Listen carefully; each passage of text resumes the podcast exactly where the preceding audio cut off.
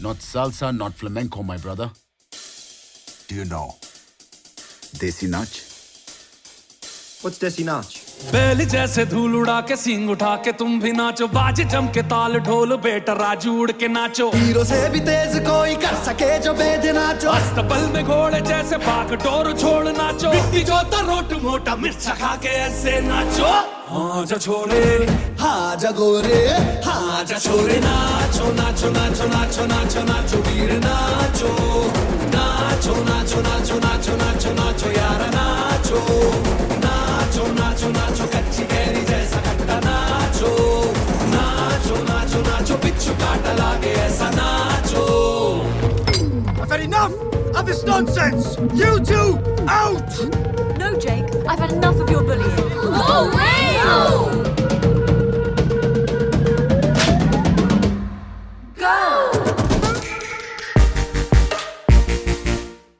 Ihr hört Katz, den kritischen Filmpodcast Folge 108.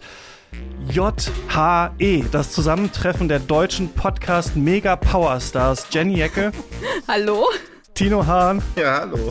und Christian Eichler. Wir sprechen über den Kino-Mega-Hit des Jahres, der jetzt auch auf Netflix, äh, sogar in Deutschland, äh, verfügbar ist. RRR von SS Rajamouli. Hi. Leute, mir ist was passiert, das ist mir noch nie passiert, glaube ich. Und zwar habe ich, ähm, ich glaube, Tino, weil du so viel Werbung für den Film gemacht hast bei uns im Discord und natürlich ich seit Monaten weiß, dass es den gibt, leider im Kino verpasst habe äh, und auch so immer natürlich jetzt davon lese, bevor ich den gesehen habe, eine Nacht bevor ich den geguckt habe, von dem Film geträumt. Und ich habe so geträumt, ich hätte ihn gesehen. Und, und aber es, es kam Felix Lobrecht darin vor und Wolfgang M. Schmidt. Und dann ist mir danach aufgefallen, dass ich halt einfach vorher ein Video von Wolfgang M. Schmidt äh, geguckt habe, wo er das, wo er den Film erwähnt hat. Und rechts oben war ein Link zu einem anderen Video von Felix Lobrecht. Mein Gehirn ist so einfach, dass es einfach denkt, okay, der Traum ist fertig.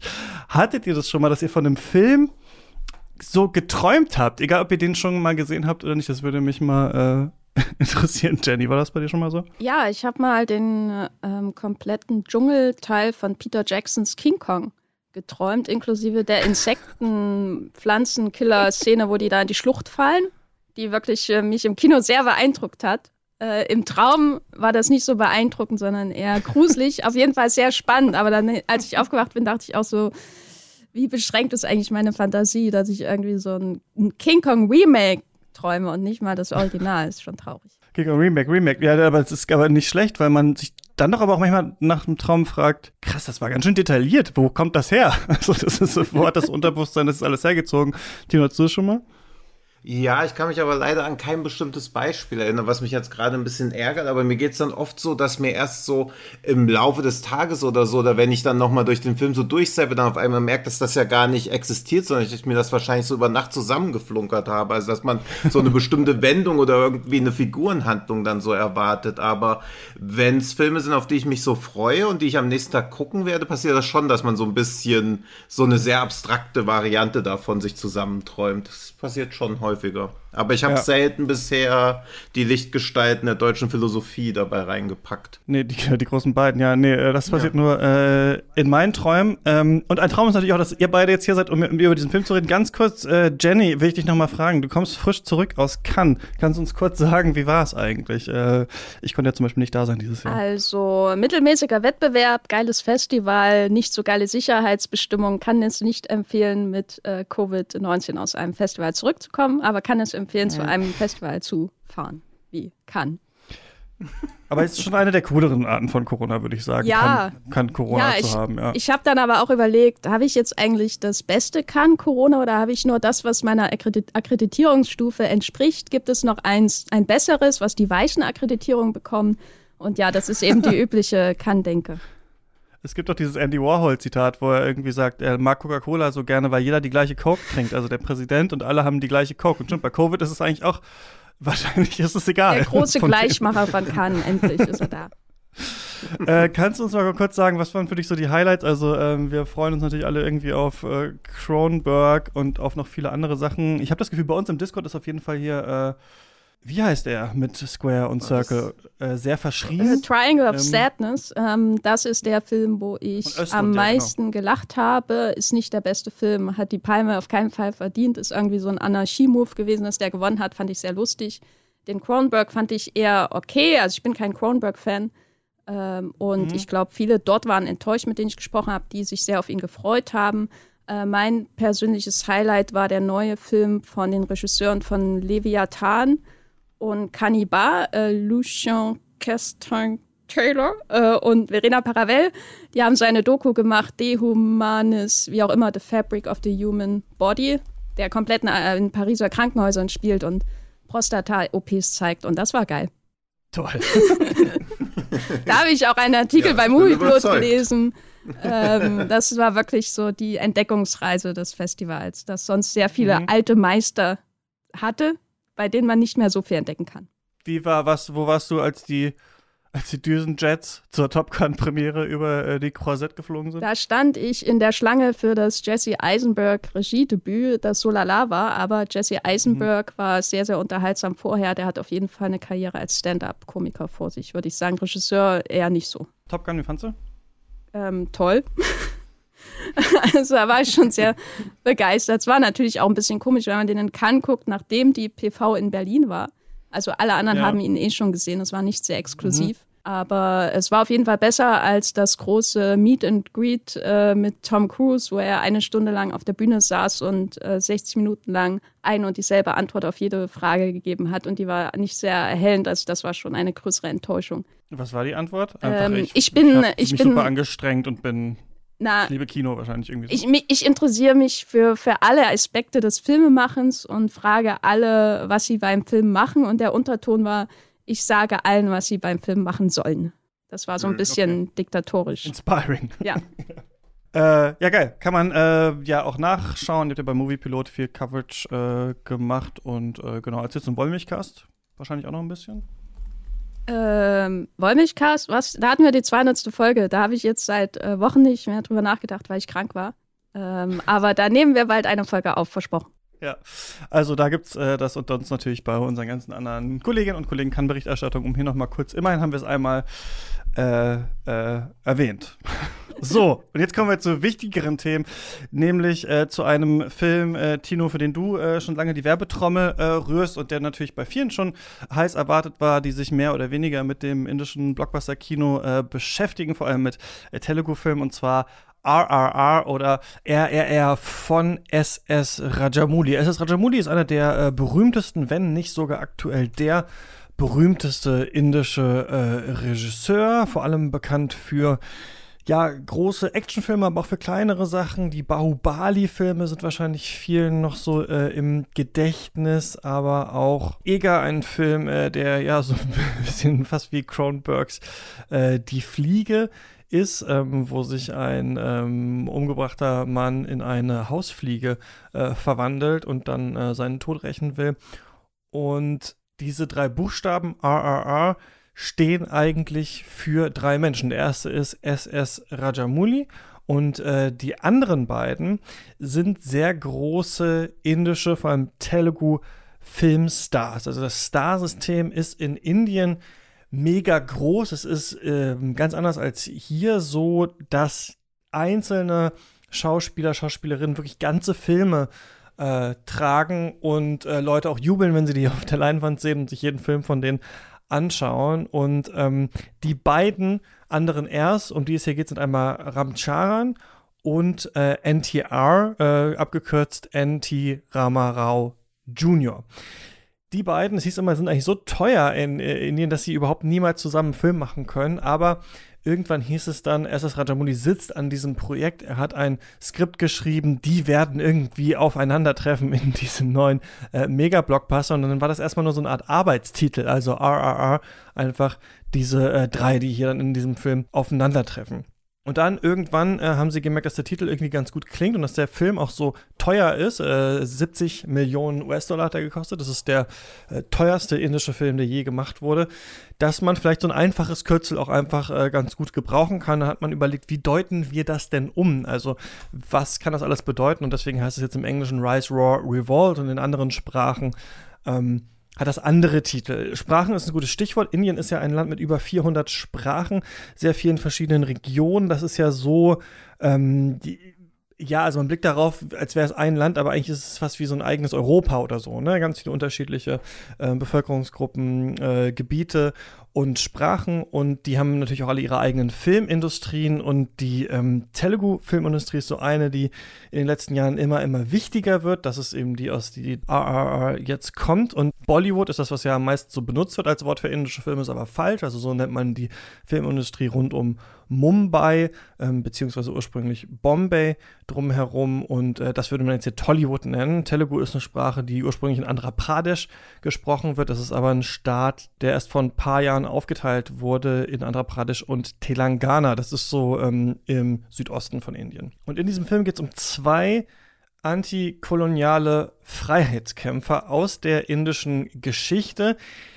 die aber sich eigentlich nie getroffen haben. Und SS Rajamouli dachte sich dann, hm, aber so im Jahr 1920 könnten die, hätten die sich eigentlich über den Weg laufen können. Und wie wäre das denn dann? Und deswegen ist dann so eine, ja, History-Fanfiction hier eigentlich äh, entstanden. Der eine ist äh, Aluri Sitarama Raju, kurz Ram genannt in diesem Film und auch von Ram Charan gespielt. Äh, der ist hier noch ähm, ein äh, Polizist. Er arbeitet für äh, das britische Kolonialsystem, äh, das Indien ja ausbeutet und unterdrückt. Und er will in den Rängen dieses Systems aufsteigen und wir wissen noch nicht so ganz warum. Er hat irgendwie ähm, etwas vor, er ähm, will befördert werden, weil dann kommt dann irgendwas, was er braucht oder vielleicht ist er auch nur besonders loyal und der wird einfach eingeführt als so ein super harter äh, Motherfucker, der die ähm, demonstrierenden Massen niederschlägt und so ein bisschen ja fast der Terminator des Systems eigentlich ist. Und auf der anderen Seite haben wir NTR und der spielt Kumram Beam. Kumram Beam von der Bevölkerungsgruppe Gond. Und äh, wir sehen die am Anfang in diesem äh, dörflichen, äh, bewaldeten Setting, in dem die wohnen. Da wird seine Schwester entführt, ein kleines Mädchen. Mali heißt die von äh, der Kolonialregierung, dieser regierenden Familie. Und der ist nun auf der Suche nach äh, dieser Schwester und versetzt das Land in Unruhe und hängt auch irgendwie so halb mit der äh, Unabhängigkeits- bzw. der Revolutionsbewegung da zusammen. Und so ähm, treffen die beide irgendwann aufeinander. Also der eine Rahmen wird quasi angeheuert, den anderen Beam äh, zu töten und die beiden Männer treffen sich dann auch, aber die wissen gar nicht, dass sie das sind. Also es entsteht dann so eine ganz überschwängliche äh, Männerfreundschaft und irgendwann kriegt aber der eine mit, dass äh, der andere, ähm, ja, wer das ist und so. Und äh, SS Rajamouli erzählt das in so mehreren Akten mit verschiedenen großen Action-Set-Pieces und wir müssen natürlich jetzt gleich einfach darüber reden, wie dieser Film gemacht ist. Das soll es vielleicht erstmal soweit nur zur Handlung sein. Wichtig ist noch, dass ähm, wenn man das schaut, dann kommt man sehr gut rein. Also, das ist ja ein Film, der gerade diesen großen Hype erfährt, der viele Leute mit indischem Blockbuster-Kino äh, vertraut und bekannt macht und der vielleicht auch so eine Einstiegsdroge sein kann. Und was man auf jeden Fall merkt, wenn man das schaut, ist, dass man ohne die Kolonialgeschichte kennen zu müssen und die Geschichte Indiens besonders gut äh, kennen zu müssen, ohne diese Figuren kennen zu müssen, beziehungsweise die echten Menschen, auf denen das basiert, noch die mythologischen Figuren, äh, in die sie sich später so ein bisschen äh, verwandelt, kann man gut verstehen, was hier die Handlung ist und worum es geht, weil das einfach sehr einfach aufgebaut ist und dann aber immer wieder durchsetzt ist von wirklich äh, atemberaubenden, riesigen äh, Action-Szenen, über die wir gleich sprechen müssen. Aber vielleicht fangen wir erstmal an. Äh, Jenny, wie ist es bei dir? Ähm, was hältst du so von SS Rajamouli und äh, wie hast du diesen Film jetzt wahrgenommen? Hast du den, ähm, hast du im Kino gesehen? Ich habe den im Kino gesehen. Ich bin ähm, sowas wie ein Fan seit äh, äh Bahubali 2, The Conclusion. Äh, das war jetzt der erste Rajamouli-Film, den ich im Kino sehen konnte. Ich habe den im, zum teuren Kino gesehen, wo ich sonst nie hingehe, aber ich war sehr froh drüber, weil es war voll und es waren viele Leute da, die wussten, was da auf sie zukommt und die sehr, sehr viel Spaß dabei hatten. Äh, ich, ja, wie gesagt, ich, ich äh, habe den Film sehr heiß erwartet seit den ersten oder seit überhaupt bekannt wurde, dass er daran arbeitet, weil die beiden Bahubali-Filme und insbesondere Iga, sein Fliegen, Reinkarnationsfilm, das waren für mich schon so eine Art ähm, Erweckungserlebnisse, wo ich dann auch so ein bisschen Eingang erstmal gefunden habe in, das, in die indischen Kinos. Also ich kannte natürlich vorher schon den einen oder anderen Bollywood-Film, aber die haben mir erstmal eine Vorstellung davon gegeben, was da noch alles möglich war. Und äh, ja, ich war sehr, sehr heiß drauf und äh, wurde nicht enttäuscht. Was ist denn noch alles möglich? Was würdest du sagen? Weil ich fand das jetzt ganz interessant als jemand, der sich noch nicht so viel damit auseinandergesetzt hat, aber so viel davon gehört hat, mir jetzt auch selber mal zu überlegen, okay, was ist da jetzt eigentlich anders? Und wenn man jetzt nicht so mit einem äh, Genrebegriff vielleicht ankommen kann oder noch nicht so gefestigt ist, man noch nicht so viel über die Geschichte des indischen Kinos weiß, merkt man trotzdem, ah, ganz interessant, was da eigentlich so alles ähm, gemacht wird, was es vielleicht im Westen auch schon mal gab, was es noch nicht gab, was verloren gegangen ist und so. Ich fand das ganz interessant, sich damit zu ähm, beschäftigen. Was würdest du sagen, macht das für dich besonders? Also das, was es für mich immer spannend macht und unterscheidet von insbesondere Hollywood-Filmen, nicht so sehr von anderen ähm, asiatischen Filmindustrien, ist, dass diese Fil oder die Filme oder viele Filme, nicht alle natürlich, aber viele versuchen alles hineinzupacken in eine Laufzeit, was man sich vorstellen kann. Das betrifft Genres, das betrifft Stimmung, das betrifft Arten von Spektakel, das können Tanzszenen sein, Actionszenen, was weiß ich. Und das ist sowas, was ich assoziiere mit dem klassischen Hollywood-Kino der 30er Jahre. Und seitdem ist es irgendwie verloren gegangen. Das ist so ein Produkt äh, von Filmindustrie, richtiger Filmindustrie. Also heute, was wir, was wir in Hollywood haben, ist ja nicht mehr so Filmindustrie wie in den 30ern oder eben auch in den indischen Industrien dass so eine Art fast schon Fließbandmentalität da ist und aber auch so eine Art perfekt, perfekter Produktionsprozess von einem Produkt. Und äh, das finde ich an den oder an den Filmen, die ich bisher gesehen habe, zum Teil wirklich sehr betörend, dass man eine bunte Mischung aus vielen, vielen unterschiedlichen Dingen bekommt. Das kann auch auf Dauer schematisch wirken, zum Beispiel bei diesen, äh, bei Masala-Filmen, äh, mit den Musical-Nummern. Irgendwann hat man dann ein Gefühl dafür, weil dann jetzt kommt eben die Musical-Nummer, das ist dann auch nicht mehr überraschend und die sehen sich ja oft auch ähnlich. Aber insgesamt äh, sind, äh, ist das schon was, was es ähm, besonders macht. Gerade wenn man sehr stark so modernes Blockbuster-Kino gewöhnt ist. Ähm, und was es für mich auch besonders macht, insbesondere die Filme von SS Rajamouli, ist die, das handwerkliche Können. Und das ist was, was ich sehr lange schon bemängele am Hollywood-Kino äh, auf der besonders teuren Ebene. Und das ist das, was, was er ähm, anders macht. Gerade im Umgang mit digitalen Effekten. Das finde ich wahnsinnig spannend. Vielleicht äh, können wir darüber ja auch reden bei A, A, A. Oh Gott, ich hasse es, Englisch A, das A, A auszusprechen.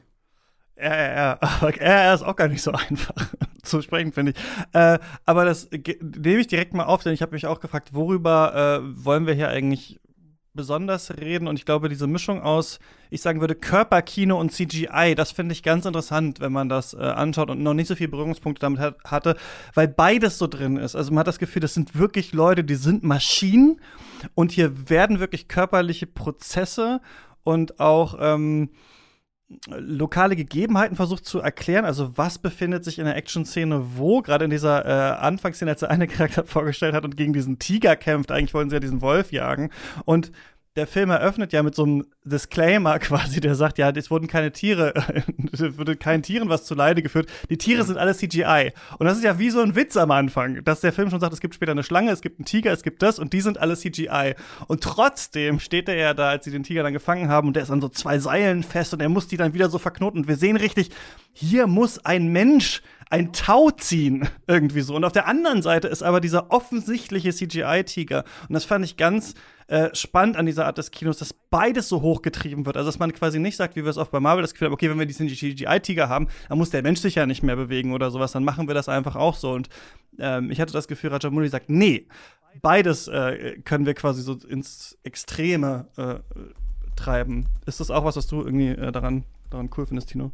Ja, also ich muss wahrscheinlich eh die meiste Zeit einfach nur euch zustimmen, weil ich ebenso wie Jenny auch eine ähnliche Geschichte mit SS Rajamouli auch habe. Ich hatte das Glück, Iga beim Fantasy Filmfest zu sehen und war natürlich auch hin und weg gerade auch, weil er diese komplette Mischung an allen Möglichkeiten hat. Also es gibt ja im indischen Kino diese Tendenz, möglichst extreme Emotionen zu wecken und dafür ist halt jedes Mittel recht. Und das finde ich so spannend, dass quasi wirklich jedes Mittel recht ist, wie du ja auch bei den Effekten gerade erwähnt hast, oder dieser Szene mit dem Tiger, dass sich in keiner Szene zurückgenommen wird. Man hat diesen Tiger und dann denkt man so, okay, lass das erstmal so ein bisschen wirken, aber dann passiert da gleich wieder was und es ist in jeder Szene ja einfach so viel drin und man denkt auch immer bei dieser extremen Laufzeit, die ja die meisten Filme einfach mhm. haben, dass da so eine gewisse Länge oder so eintritt. Aber ich habe RRR um auch einmal RRR zu sagen und dann auch hoffentlich irgendwie vermeiden zu können, den, den Titel so oft aussprechen zu müssen, auch innerhalb einer Woche viermal im Kino gesehen und erst so beim dritten Mal dann bei der einen etwas längeren Gesangsszene im letzten Drittel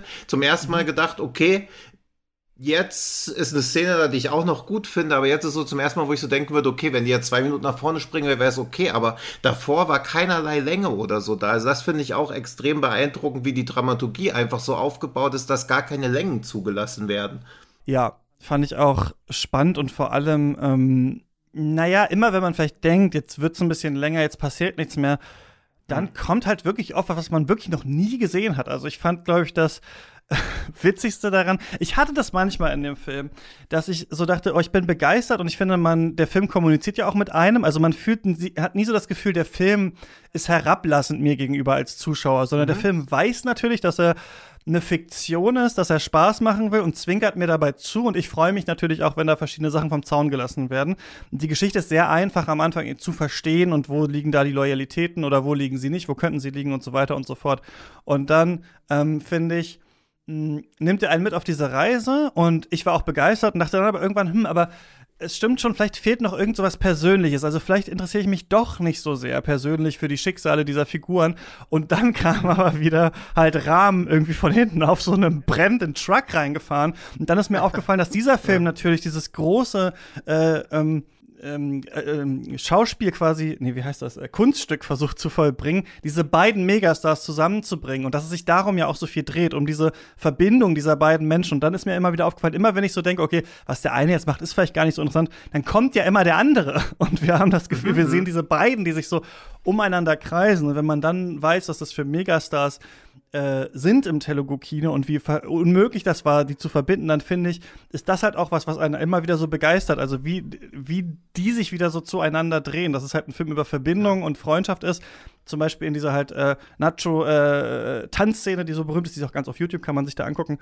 Äh, da ist es ja auch so, dass die halt tanzen und es gibt dieses Dance-Battle gegen die Kolonialherren und ganz am Ende drehen sie sich dann aber so zu sich. Und das sind immer so die Momente, finde ich, wo Rajamouli es schafft, den Soundtrack noch mal höher zu peitschen oder noch mal mhm. runter zu drehen oder sowas und man sich so richtig freut über diesen Kampf und Tanz und Auftritt von den beiden, das hatte ich auf jeden Fall total stark äh, äh das Gefühl. Ja. Und ja, dass man mal wirklich so wieder so eine Euphorie im Film verspürt, also dass man wirklich was anschaut und so auch sich mal freut, irgendwas zu sehen. Also es gibt ja natürlich klar definierte oder vielleicht auch zu klar definierte Bösewichte, aber es ist ja trotzdem so mit Freude dabei, was sie überleben und auch diese immer wiederkehrende Motive mit Feuer, Wasser, dann das NATO, NATO, beziehungsweise Nacho, Nacho, die Musik kommt immer wieder, dann tragen sie sich mehrmals gegenseitig auf den Schultern. Also es werden so am ersten Drittel Drittel werden schon so viele Motive reingebaut, die dann immer wieder kehren, aber immer wieder variiert werden. Das finde ich halt auch so stark. Und ich, ich merke immer, dass mir ein Film besonders gut gefallen hat, wenn ich wie so ein Kind rede und sowas wie, das finde ich stark, sag sorry Jenny, ich wollte nur nochmal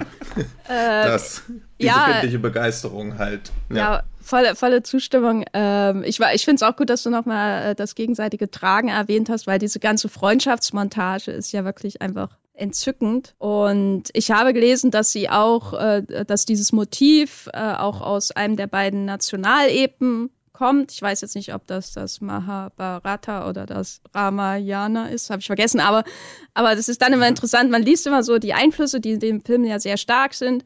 Mhm. Aber dann sieht man es. Und meine erste Assoziation war bei dem Bild eben nicht äh, ein, eine mythische Vorlage, außer man bezeichnet John Woos Heroic Bloodshed-Filme als mythische Vorlage, was durchaus gerechtfertigt mhm. wäre, aber daran hat es mich halt erinnert, an diese Männerliebe ja. aus, aus John Woos mhm. Film, die, die absolut unironisch reinbuttert. Und das äh, hat mir auch sehr gefallen und ich würde auch sagen, es ist einer der Gründe, glaube ich, oder einer der Gründe für den internationalen Erfolg ist auch so die klare Typenaufteilung zwischen diesen beiden Hauptfiguren. Die werden ja in diesen ersten Sequenzen, die sie erhalten, sehr klar ähm, dargestellt. Klar, der eine hat dann noch mal einen großen Twist, was seine wirkliche Motivation angeht, aber das ist, glaube ich, ein Unterschied zu, wenn man zum Beispiel ba Bahubali äh, anschaut, äh, der, glaube ich, viel, viel komplexer ist in der ganzen Familiengeschichte, die da noch eine Rolle spielt. Und der Held, den muss man auch erstmal einordnen. Warum äh, klettert der da einen Wasserfall hoch und, und was, was geht da überhaupt ab? Ähm, und hier hat man diese zwei Archetypen, die eine extrem romantische Freundschaft miteinander eingehen. Ähm, und das ist, glaube ich, sowas, was ähm, wahrscheinlich leichter auch zu verarbeiten ist, wenn man noch nie einen indischen Film zum Beispiel gesehen hat. Ja, und man merkt direkt natürlich, es spiegelt immer zurück. Also wenn wir darüber reden, als ähm, Weiße, die natürlich aus Europa kommen, aus Deutschland, merkt man auch immer, man beschreibt es und beschreibt gleichzeitig immer ein sich selbst oder beschreibt sein eigenes Kino, wenn man das beschreibt. Also ich dachte mhm. auch so, ah ja, hier haben wir sie wieder, äh, äh, De Niro und Pacino in Heat. so, also wie sie sich da die Hände reichen. Ja. Das ist, weil wir halt manche dieser Filmerfahrungen haben, glaube ich, äh, mit denen wir versuchen, das abzugleichen. Wie ist das? Weil wir vielleicht die, die beiden jetzt hier, also ähm, NTR und äh, Ramcharan nicht, noch nicht so kennen aus anderen Sachen oder vielleicht noch nicht so viel und sowas und jetzt aber wissen, wie groß die halt äh, quasi sind und dann gleicht man es immer so mit seinen eigenen äh, Erfahrungen ab und ich musste so an dieses Wort Bromance denken, was echt ein Unwort eigentlich ist. Ich glaube, das kommt mhm. ja auch so aus dieser ironischen 2010er, vielleicht Big Bang Theory Zeit oder sowas und dieses Wort Bromance, wo, wie das jetzt auch beschrieben wurde, das beschreibt ja eigentlich so ein bisschen schon fast ja homophob eigentlich, dass so Männer eigentlich keine Freundschaft, also dass so, wenn eine Freundschaft zwischen Männern über so ein bestimmtes Level hinausgeht, ist das komisch oder sowas. Ne? Und deswegen braucht man da so ein neues Wort da, dafür irgendwie, weil das was Bestimmtes vielleicht nicht sein darf oder, oder sowas. Und das ist ja in Indien kulturell auch anders zum Beispiel, ne? Also dass Männer eher Zuneigung in der Öffentlichkeit zeigen und so weiter und so fort. Und ich musste aber auch direkt dachten, die, direkt denken, als ich es gesehen habe, diese, diese Freundschaftsmontage. Also ich will das noch mal kurz, ich glaube, das ist auch ein Film, bei dem man einfach viel beschreiben muss, äh, mhm. wenn den jemand noch nicht gesehen hat. Also der macht ja auf, wir wissen, der heißt RRR, aufgrund eigentlich der äh, Protagonisten und des Regisseurs. Dann wurde es mit Rise Raw Revolt halt für das englische Publikum übersetzt, in anderen Sprachen anders. Ich habe übrigens nur die Hindi-Version äh, sehen können, die ja äh, ein Dubbing ist, weil das auf Netflix ähm, nur die gibt. Und wir sehen erstmal diese unterschiedlichen Geschichten, die eingeführt werden mit The Story, uh, The Water, das ist die eine Person, und The Fire, das ist die andere. Und dann dauert es ja, bis die sich überhaupt erstmal erkennen und dann der eine steht auf der Brücke, der andere unten. Man winkt sich zu und dann müssen die so eine wahnwitzige Rettungsaktion machen, weil so ein brennender Truck irgendwie von der Brücke. Also, das finde ich auch so geil in diesem Film. Wisst ihr, oft ist ja so, dass so random Plot-Elemente in einem Film reinkommen, um eine Action-Szene einzuleiten. Und die kommen hier einfach genauso rein. Also einfach so, okay, ein brennender Truck knallt einfach durch die Brücke. Die Szene beginnt und dann äh, zwinkern die sich ja an und dann der Plan quasi, den sie aushacken, ist, dass beide gleichzeitig an einem Seil von der Brücke springen müssen, um sich so abzuklatschen und diesen Jungen zu retten. Und dann kommt halt dieser, äh, dieser, dieser ähm, Handschlag, aber die Unterarme umfassend und äh, morpht dann in dieses Logo und dann äh, ähm, geht's halt hier los. Und danach kommt ja diese ähm, Freundschaftsszene, diese Freundschaftsmontage eigentlich zwischen den beiden. Und das ist was, das ich unironisch im westlichen Kino, weiß ich nicht, wenn ich das sowas das letzte Mal gesehen habe, äh, dass, dass es sowas gibt und dass das so im Mittelpunkt steht. Das fand ich schon auch, äh, ja, ähm, erfrischend tatsächlich. Und es bringt auch so eine Tragik rein. Also ich glaube, man hat den ganzen Film über nie das Gefühl, dass irgendjemandem ernsthaft was passieren wird, aber trotzdem findet man es dann tragisch, dass diese Freundschaft dann so auf die Probe gestellt wird, eben weil die so schön etabliert wird und auch so, ja, erzählerisch ist das ja ungemein effizient, was da passiert. Es dauert nur fünf Minuten in dieser, Se in dieser Montagesequenz von der Freundschaft. Man denkt sofort, okay, das sind Best Friends. Und das finde ich auch toll, wie effizient Sachen einfach inszeniert. Wenn man denkt, nie, hier wird wieder Zeit vergeudet oder hier wird irgendwie Zeit geschunden, weil dafür auch viel zu viele Ideen drinstecken. Alleine dieser Dance Battle wäre schon ein Film für sich eigentlich fast. Also wie viele verschiedene Themen da so locker leicht abgehakt werden und wie da auch dieser schwarze Schlagzeugspieler, der ja auch einer der Unterdrückten des englischen Empires darstellen soll, wie er sich so kurz mit ihnen solidarisiert, dann kurz da den Beat spielen darf. Sie zerpflücken quasi da kurz dann so die britischen Kolonisten, aber selbst das passiert ohne so eine Bitterkeit, sondern selbst das passiert auf so einer heiteren Note. Also ich glaube, im Westen würde das viel bitterer oder so gemacht werden. Ich weiß nicht, wie du das siehst, Jenny, wie er das hinbekommt in diesem Film oder vielleicht auch in anderen. Ich habe die ja nicht äh, gesehen äh, das zu schaffen, was Tino gerade beschreibt. Also diese Idee, es gibt eigentlich ganz viel, es passiert richtig viel. Wir haben, wir würden aus unserer Sicht vielleicht sagen, verschiedene Genres, die hier so äh, vermischt werden.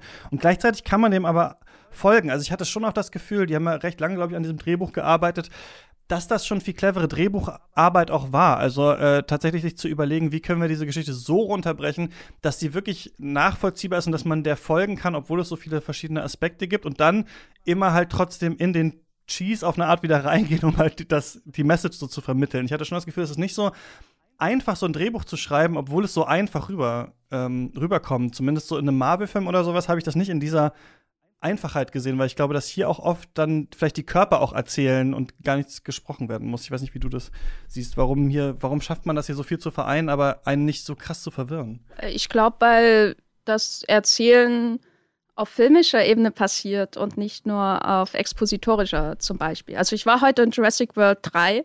Das ist eine meiner absoluten Lieblingsreihen, weil ich liebe Dinosaurier, die Menschen fressen. Und da wird erstmal ewig geredet. Ne? Man muss die ganze, in der Reihe gibt es ja nicht mal Mythologie an sich, ne? da geht es nur darum, dass Viecher Menschen fressen. Aber es wird ewig geredet. Und dann hat man noch so eine Nachrichteneinblendung. Und das alles nur, damit man dann irgendwann Spaß daran hat, an diesen animatronischen oder CGI-Monstern, die dann auftauchen. Und das, was Rajamouli, sag ich mal, von diesem konventionellen leider Weg des, des amerikanischen Blockbuster-Kinos unterscheidet, ist, dass er visuell erzählt und das sehr geschickt, weil er geht ja an seinem, also er schreibt ja die Drehbücher oder sein Vater hat ja grundsätzlich die, die Stories und dann arbeiten mhm. sie zusammen daran.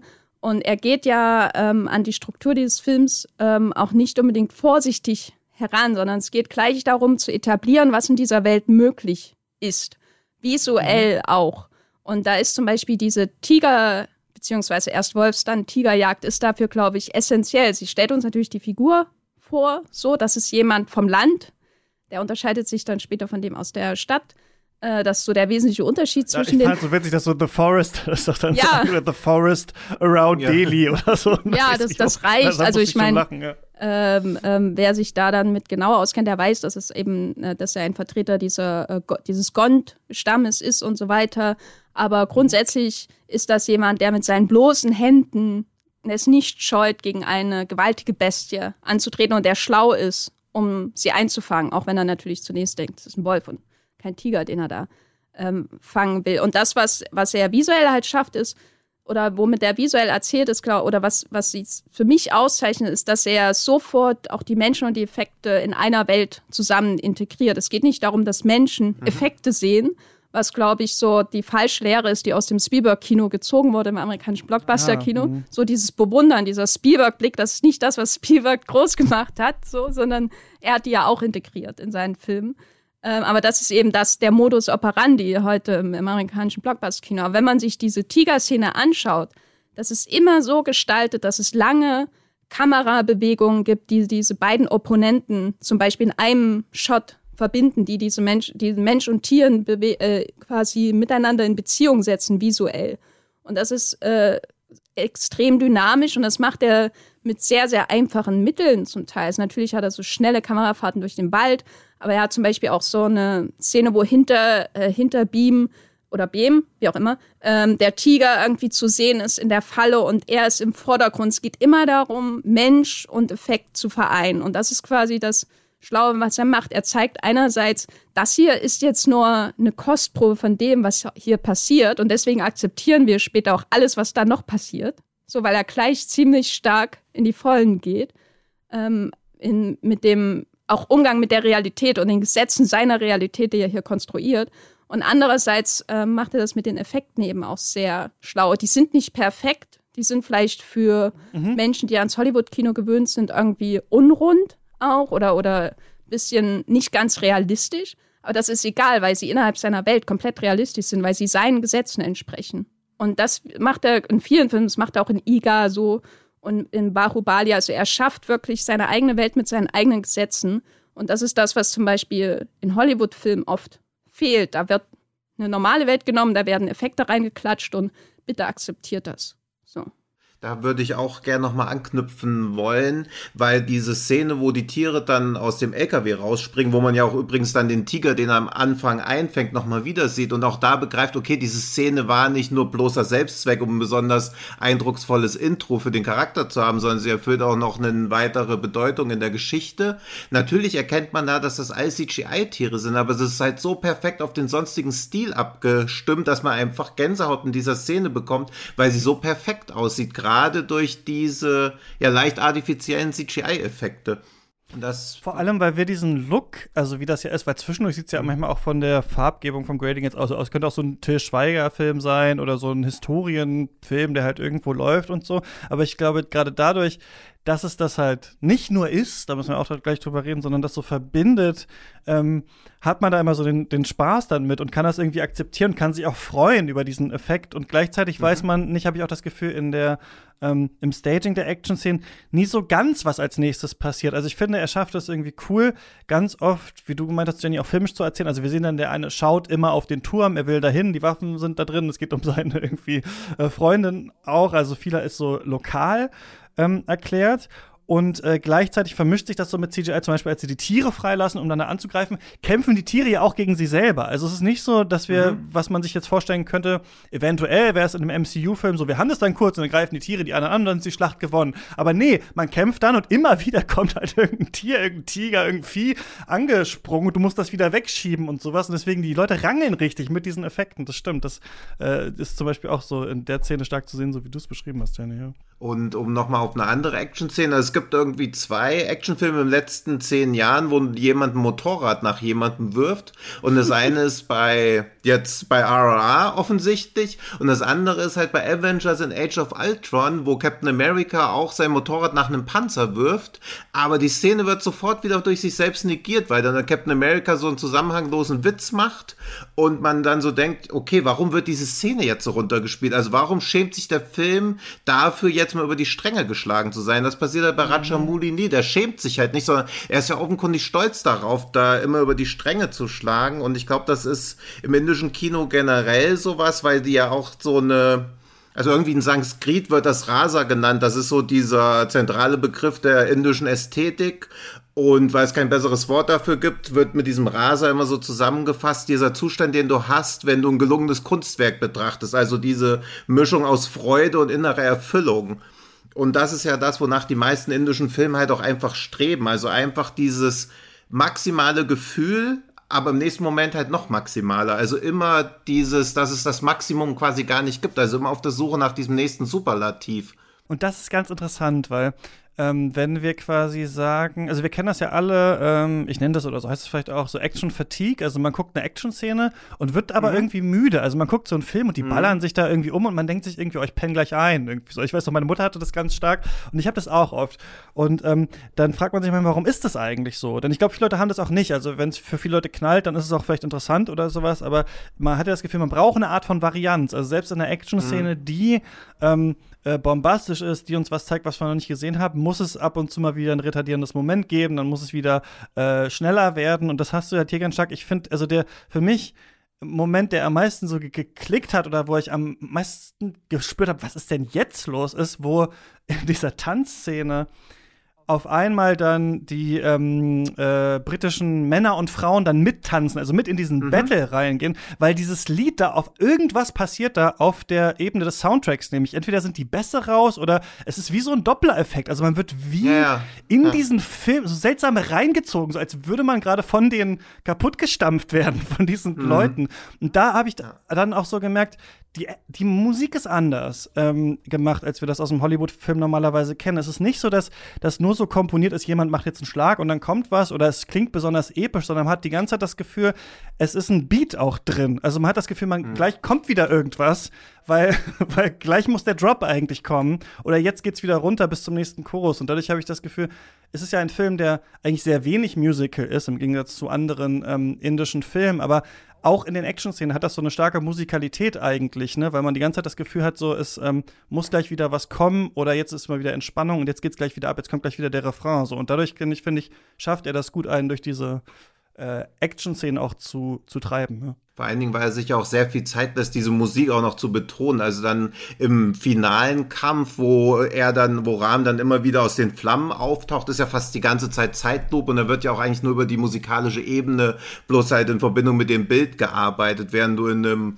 anderen Actionfilmen, moderneren Actionfilmen hättest du ja auch viel hektischere Schnitte, die dann wieder so Dynamik reinbringen sollen. Aber der Film weiß halt auch, wann er mal keine Dynamik braucht, sondern eher so eine Erhabenheit, ja, das weil das ja. ja der Moment ist, wo er zurückgeschlagen wird. Und da wäre Dynamik völlig fehl am Platz. Also die ganze Action folgt ja auch seit ihrer eigenen Choreografie, wie halt auch diese Tanzszenen. Ich finde da auch den äh, zwei Vergleiche interessant bei dem Film. Die sind leider natürlich wieder mhm. Hollywood. Mhm. Aber ähm, einerseits äh, musste ich öfter an Zack Snyder denken, weil er ja auch ja, diese Zeitlupen-Tableaus mhm. benutzt. Aber wie unterschiedlich die wirken auf mich. Also ich möchte jetzt nicht irgendwie einen Zack Snyder Rant loslassen oder so. Ich habe ich hab ihn ja sogar verteidigt hier im Podcast, was ich, was ich immer noch Ja. Immer noch Eine seltsam Kirche, aber nichts ist auf dem Altar.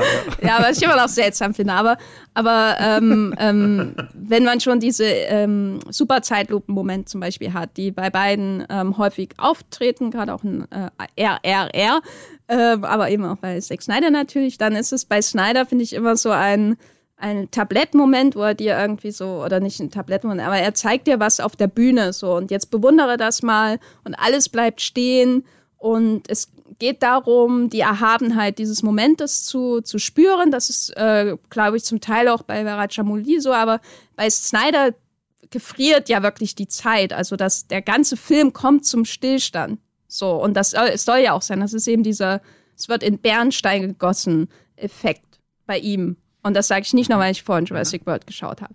Ähm, und, das, und bei, bei Rajamouli habe ich immer das Gefühl, das ist ähm, erstmal so auch ein, ein Einatmen und Ausatmen und ein Bewundern, was da auch wichtig ist. Aber es geht immer darum, auch den nächsten Moment einzuleiten. Es geht darum, den, den epischen, mythischen Kampf zu zeigen. Also dieser ganze Film ist ja extrem mythisch auch aufgeladen und, und nutzt das auch, um den, den indischen Befreiungskampf quasi ähm, zu, zu stilisieren als einen mythischen Kampf, den die Inder schon seit Jahrtausenden im Grunde führen für ihre Nation sozusagen. Ähm, aber gleichzeitig ist es immer auch Teil der Action, es ist immer auch trotzdem auch Bewegung da. Ich finde auch, die, die Musik ist dafür sehr, sehr wichtig, weil ähm, die Musik bei die, äh, seinen Filmen, aber auch anderen indischen Filmen, habe ich immer das Gefühl, die denkt den Zuschauer mit, der vielleicht gerade wegnickt in seinem Ki äh, in Minute 150. So, also die, die antizipiert äh, den Zuschauer. Und als ich ihn im Kino gesehen habe, habe ich auch das Gefühl gehabt, weil das war wirklich eine tolle Soundanlage und das war zum ersten Mal, dass ich einen indischen Film mit einer guten Soundanlage ge gesehen habe, dass ich am liebsten aufstehen würde und um zu tanzen und nicht, nicht nur an der Natu-Natu-Sequenz, sondern diese, die Beats Ja. einfach dieses, du wirst mitgerissen, selbst wenn da eigentlich gar nicht so wichtige Dinge passieren, aber es ist nicht erdrückend. Ähm, und der zweite Vergleich, den ich anbringen wollte für einen Hollywood-Film, der bei mir ähnliche Gefühle ausgelöst hat, auch weil er ähm, recht unironisch einfach ein Dinge vorsetzt, die man noch nie gesehen hat, ist äh, Mad Max Fury Road. Weil ich musste an sowas denken wie den, den Doof Warrior oder so. Das ist doch der mit der Gitarre. Das ist sowas, in jedem anderen Film würden da irgendwie sieben Leute einen ironischen Kommentar dazu abgeben. Und bei George Miller, da ist das halt einfach so. Ne? Und äh, man hat irgendwie den komischen Seitenblick von Tom Hardy oder so, der sich wundert, wo ist er denn hier gelandet? Aber im Großen und Ganzen hat der Film keine Angst vor, sein, vor seiner eigenen Abgedrehtheit. Und ähm, auch wenn die beiden Filme unterschiedliche Grundatmosphären haben, würde ich mal sagen, ähm, kann man die, glaube ich, schon so ein bisschen vergleichen, weil, weil äh, Mad Max Fury Road auch so eine, einen Drive hat, der einen ja auch niemals loslässt und dabei einfach ein Bild auf ein anderes türmt, was du, wo du nicht glauben kannst, dass jemand das einfach gemacht hat. So, und so fühle ich mich bei Rajamouli-Filmen auch immer. Ja. Die Szene ist Ja. übrigens ähnlich, finde ich. Äh, nur ganz kurzer Einwurf. Ähm, das ist ja was äh, bei der Mad Max Fury Road Szene auch, wo was extra diegetisches, intradiegetisches ist. Also eigentlich ist das ja die Mucke, die wir hören, wenn die losfahren. Aber das spielt einer halt im Film. Und das macht es irgendwie, also das zieht dich dann da so rein, ne, dass du einerseits, also nicht nur denkst, okay, der Film versucht mich zu manipulieren, sondern die sind tatsächlich so halt. So, die haben tatsächlich einen dabei, der da drauf steht und diese Flammenwerfergitarre halt spielt. Und hier ist es ja auch ein bisschen so, dadurch, dass der Film dir erst quasi von außerhalb erzählt, ja, der eine ist halt das Wasser und der andere ist das Feuer und du checkst ja am Anfang noch gar nicht so richtig, warum. Aber dann hast du ja wirklich die Szene, wo er aus diesem Brunnen steigt und dieses Schläuch auch einmal um ihn wirbelt und der andere brennt und du denkst, also weiß ich nicht, das ist ja so ein, Call, also es ist einfach ein visueller Callback, aber da sagt ja niemand dann von der Seite nochmal, ja, der eine, ah, jetzt hat er die Kraft des Wassers oder sowas, sondern das sehe ich halt, weil die sind alle nass und die anderen brennen.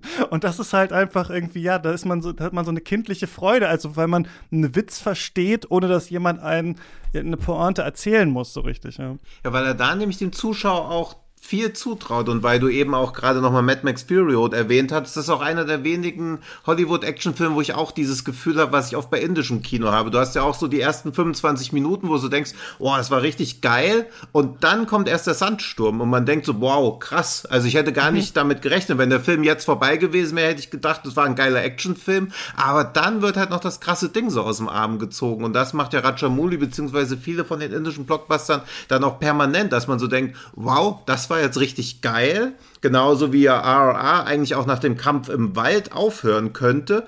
Aber dann geht's halt noch mal kurz in diese Art Schloss rein mit diesen Explosionen in Zeitlupe, wo man denkt so, wow, selbst hier nach 180 Minuten wird einem noch was Neues um die Ohren gehauen, wo man mit offenem Mund da sitzt.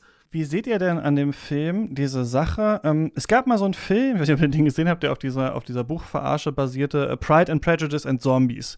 Äh, den ich Mhm. damals ganz gut fand eigentlich, weil das so ein seltsamer feministischer Zombie-Film war, der halt auch noch Pride and Prejudice äh, verhandelt hat. Und ich fand das eigentlich ganz erfrischend, weil ich dachte, klar, wir kennen alle Stolz und Vorurteil. Und gut, das ist halt damals während dem Zombie-Hype entstanden, dieses Buch. Aber man kann dann halt den Film gucken und sich denken, ach krass, was sagt uns denn eigentlich das Zombie-Genre zu diesem Stoff eigentlich von Austin und so.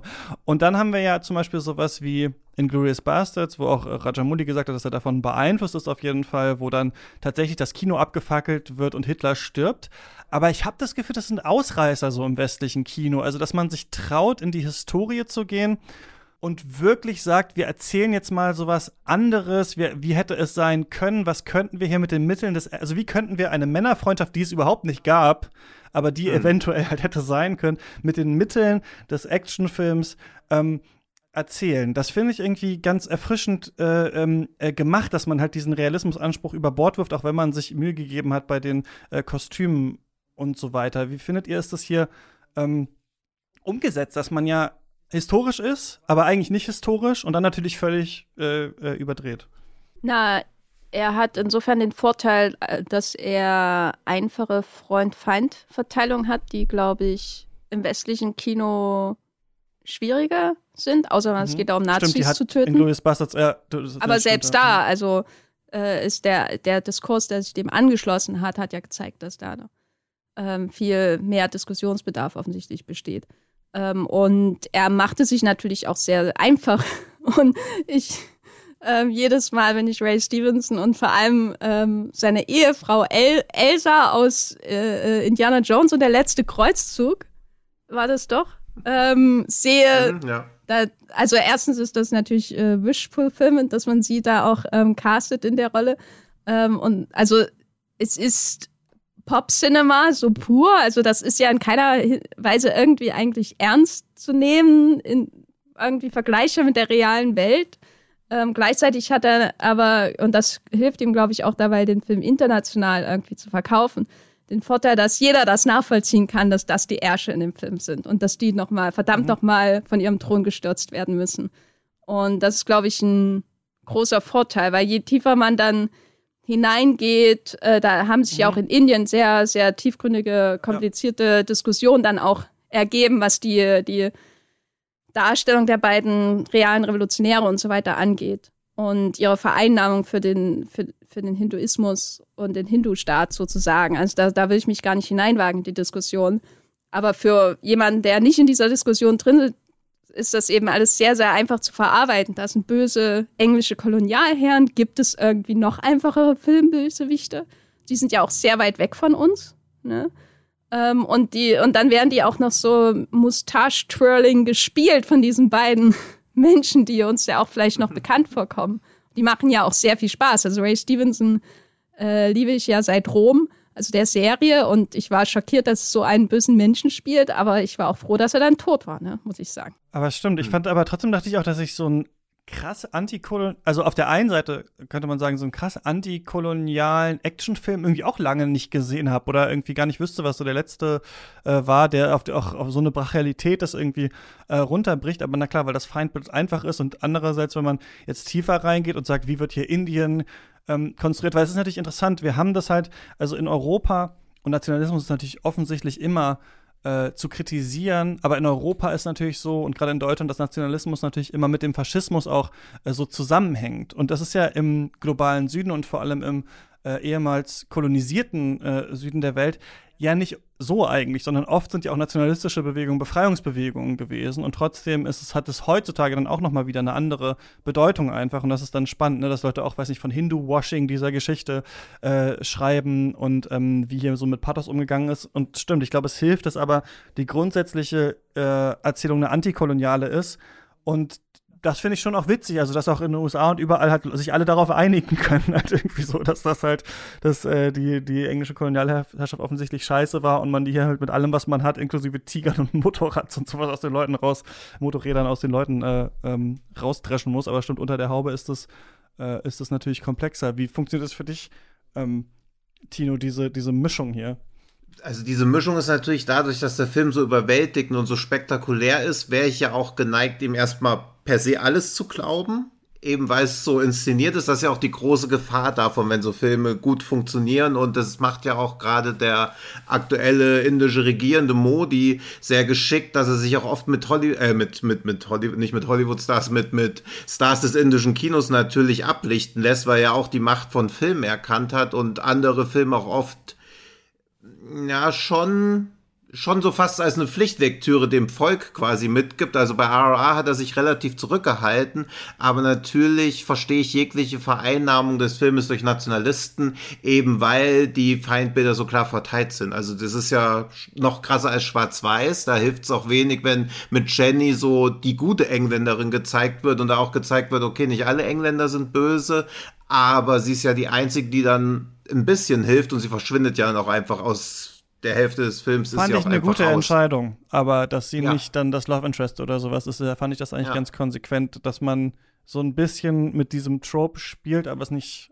aus, als ob ich es auf jeden Fall wahrgenommen habe. Ja, das fand ich aber auch schön, weil er sie ja quasi da in Sicherheit bringt bei dieser Eskalation auf dieser Feier. Und das ja quasi sein Liebesbeweis an sie ist. Der Film hätte es natürlich noch weiter auskosten können und diese Romanze immer wieder bringen können. Aber Jenny wäre ja auch, auch in der Re im Realismus von einem indischen Film immer wieder in Gefahr gekommen. Und das wäre dann wieder zu lahm. Also das würde, glaube ich, 2021 oder so in einem Film nicht mehr passieren, dass man dann so diese Damsel in Distress hätte. Wir haben alle Sachen, die ich hier so aufgeschrieben habe, so mal angesprochen. Dann würde ich sagen, jetzt ist vielleicht so ein bisschen free for all. Was denkt ihr, muss eigentlich noch besprochen? Also, wir können offensichtlich diesen drei Stunden äh, Monsterfilm hier nicht in einer Stunde irgendwie äh, zu Ende analysieren. Aber das waren so ein paar Sachen, die ich auf jeden Fall hier auf dem. Äh, aber vielleicht haben wir das noch nicht so ganz besprochen.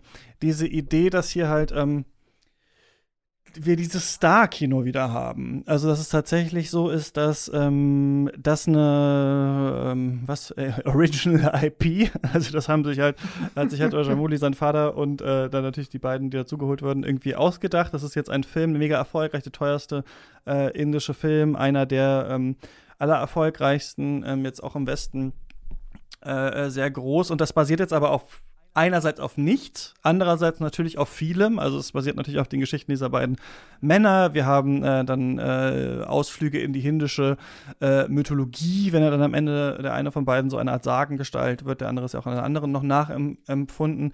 Und trotzdem ist es so, dass hier diese Menschen diese Filme tragen und wir im Westen, klar, wir haben Tom Cruise, der muss sich an ja alles mal ranhängen, irgendwie an ein Flugzeug, an dies und das und nochmal Jet fliegen und so weiter und so fort. Da haben wir das fast auch bei ihm, ne? Also, dass man mh, dass man ihm auch eine neue IP geben könnte und man würde sich den Film wahrscheinlich angucken, aber das ist dieses krasse Star-System äh, ist ja nicht mehr so stark auf jeden Fall äh, im Westen, dass wenn jetzt jemand auf die Bühne, wenn Benedict Cumberbatch da seine Bewegung als Dr. Strange, dass die Leute schon ausflippen. Da muss man schon zwei Leute aus Filmen, die eigentlich nicht in diesem Universum stattfinden, durch ein heiliges Portal holen, dann kriegen wir es auch hin, äh, so ungefähr. Ist es, ähm, weil ich fand es besonders zu sehen, dass wir Menschen haben, die wirklich tanzen können, die wirklich äh, trainiert haben, die äh, singen können, die lächeln können und sich freuen können, die weinen, die irgendwie Freunde sind, die verliebt sind, dass wir das alles so äh, hier so haben in diesen ähm, Personen und halt auch der Film um diesen Personenkult rum gebaut ist. Ne? Am Ende taucht ja auch Rajamouli noch mal in so einer Tanzszene dann selber auf. Ich hätte mich auch, also ich hätte mich nicht gewundert, wären die alle aus der Leinwand noch rausgesprungen, hätten mich verkloppt und ich hätte mich wahrscheinlich auch äh, äh, gefreut. Ähm, wie, wie seht Kannst ihr das so? Diese, mal träumen. genau. Wie seht ihr diese, ja, diese Stars? Und ist das was, was im, mh, ja, was einfach ein anderer Kontext ist im indischen Kino, was uns vielleicht auch noch mal blüht, weil ich habe das Gefühl, bei uns muss niemand, jemand Tom Holland kann tanzen, sehr gut, und ich habe es in noch keinem Spider-Man-Film so richtig gesehen. Ich glaube auch, weil sich die Filme einfach dafür schämen würden, weil sie wieder wissen, es wird ihnen so vorgeworfen, es wird sich so ironisch, zynisch drüber lustig gemacht, wenn Tom oder wenn in Spider-Man es wirklich eine fünfminütige Musical-Sequenz geben würde. Ich glaube, das kannst du vielleicht in einer von den Disney Plus-Serien mal bringen, weil du ja auch in jeder Serie mal eine Musical-Folge oder so machen kannst. Aber das völlig bierernst und ohne doppelten Boden in einem Kinofilm aktuell zu machen, würde, glaube ich, belächelt werden. Ja, ich glaube, äh, ein Star, den ich dafür irgendwie emblematisch äh, finde für das Problem, das Hollywood hat, ist Channing Tatum. Weil Channing Tatum ist ja, der kann ja tanzen. Er hat seine Karriere ja mehr mhm. oder weniger damit begonnen und er ist auch ein glaubhafter Actionheld, theoretisch. Und da Hollywood mhm. allerdings sehr, sehr äh, rigide Genregrenzen hat, kann er eben entweder White House Down drehen oder Magic Mike. Und das Interessante ist natürlich, dass die Magic Mike-Filme erfolgreicher waren als äh, White House Down. Der, der Versuch, ihn als handelsüblichen Actionhelden zu verkaufen, der ist nicht gelungen. Ähm, der hätte wahrscheinlich eher John McClanes Sohn spielen müssen, als den, den Die Hard Rip-Off direkt zu drehen, weil das heute eben leider so funktioniert ähm, mit, den, mit den IPs. Aber Magic Mike, äh, aber auch zum Beispiel die, die High School Musical- Filme, die Pitch Perfect Filme und so weiter, die haben eben gezeigt, dass da auf jeden Fall eine Zielgruppe da ist dafür. Und wir sehen ja jetzt einen mhm. Musikfilm nach dem anderen, meistens leider irgendwelche drögen Biopics und äh, nicht unbedingt wirklich die tänzerisch herausfordernden Musicals. Das ist leider irgendwie auch verkümmert.